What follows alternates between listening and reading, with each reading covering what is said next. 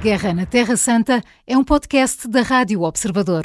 Em destaque, a situação no Médio Oriente.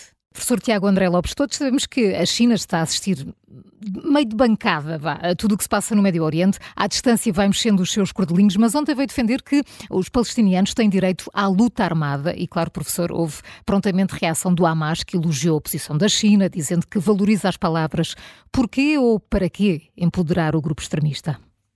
Eh, parece-me que mais do que empoderar o grupo extremista, aquilo que a China pretendeu ontem, e foi muito curioso aquilo que a China fez ontem, foi contrapor aos Estados Unidos. Ali, eh, aquilo que fizeram no Tribunal Penal Internacional foi, grosso modo, desmontar toda a retórica dos Estados Unidos de que este é um conflito unilateral, de que, de que não há legitimidade de, de, da parte do Hamas para lutar em nome dos palestinianos.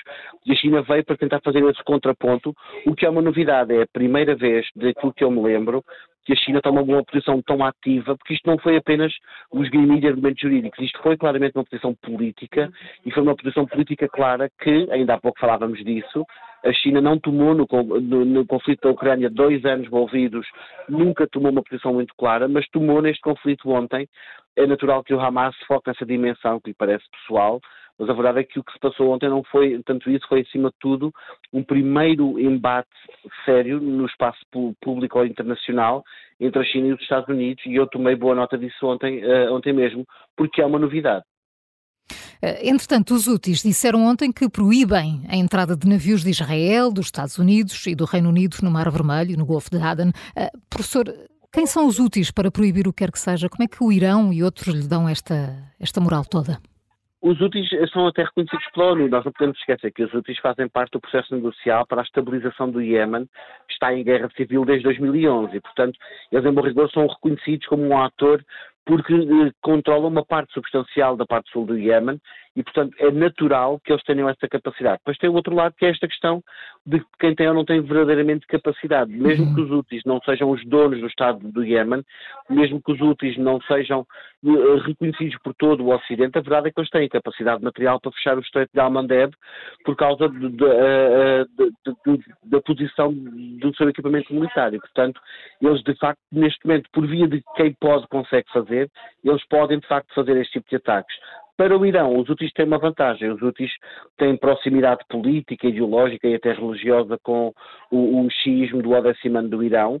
Um, são um contraponto ao governo apoiado pela Arábia Saudita, que está sedimentado em Sanaá, e, portanto, faz parte deste jogo, e é por isso que alguns de nós, e eu agradeço esta questão, porque estamos a olhar muito pouco para isto uh, aqui em Portugal, alguns de nós que olhamos para esta geografia temos insistido que para deslindar a questão do, do, desafio dos úteis no Mar Vermelho, há que primeiro acelerar esforços para deslindar o futuro político do Iémen uhum. e eventualmente aceitar que o Iémen terá que voltar a uma solução pré-1990 de ter dois Iémenes e não apenas um.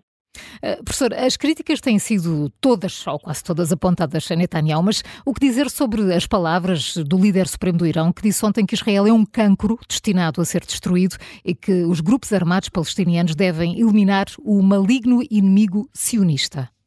O problema é que o, líder supremo do Irão é igual a Netanyahu, mas é um reflexo de Netanyahu. Uhum. Quando, quando ambos se olham ao espelho, veem o seu, o seu contraponto. E, portanto.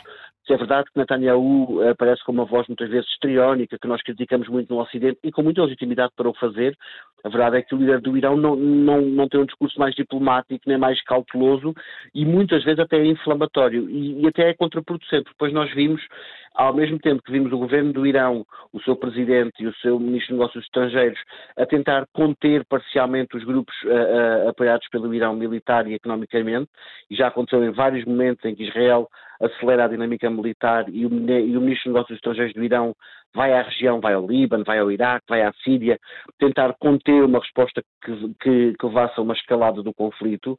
Depois temos o líder supremo do Irão a tentar galvanizar as massas e, acima de tudo, a tentar falar para a grande comunidade xiita pan-islâmica.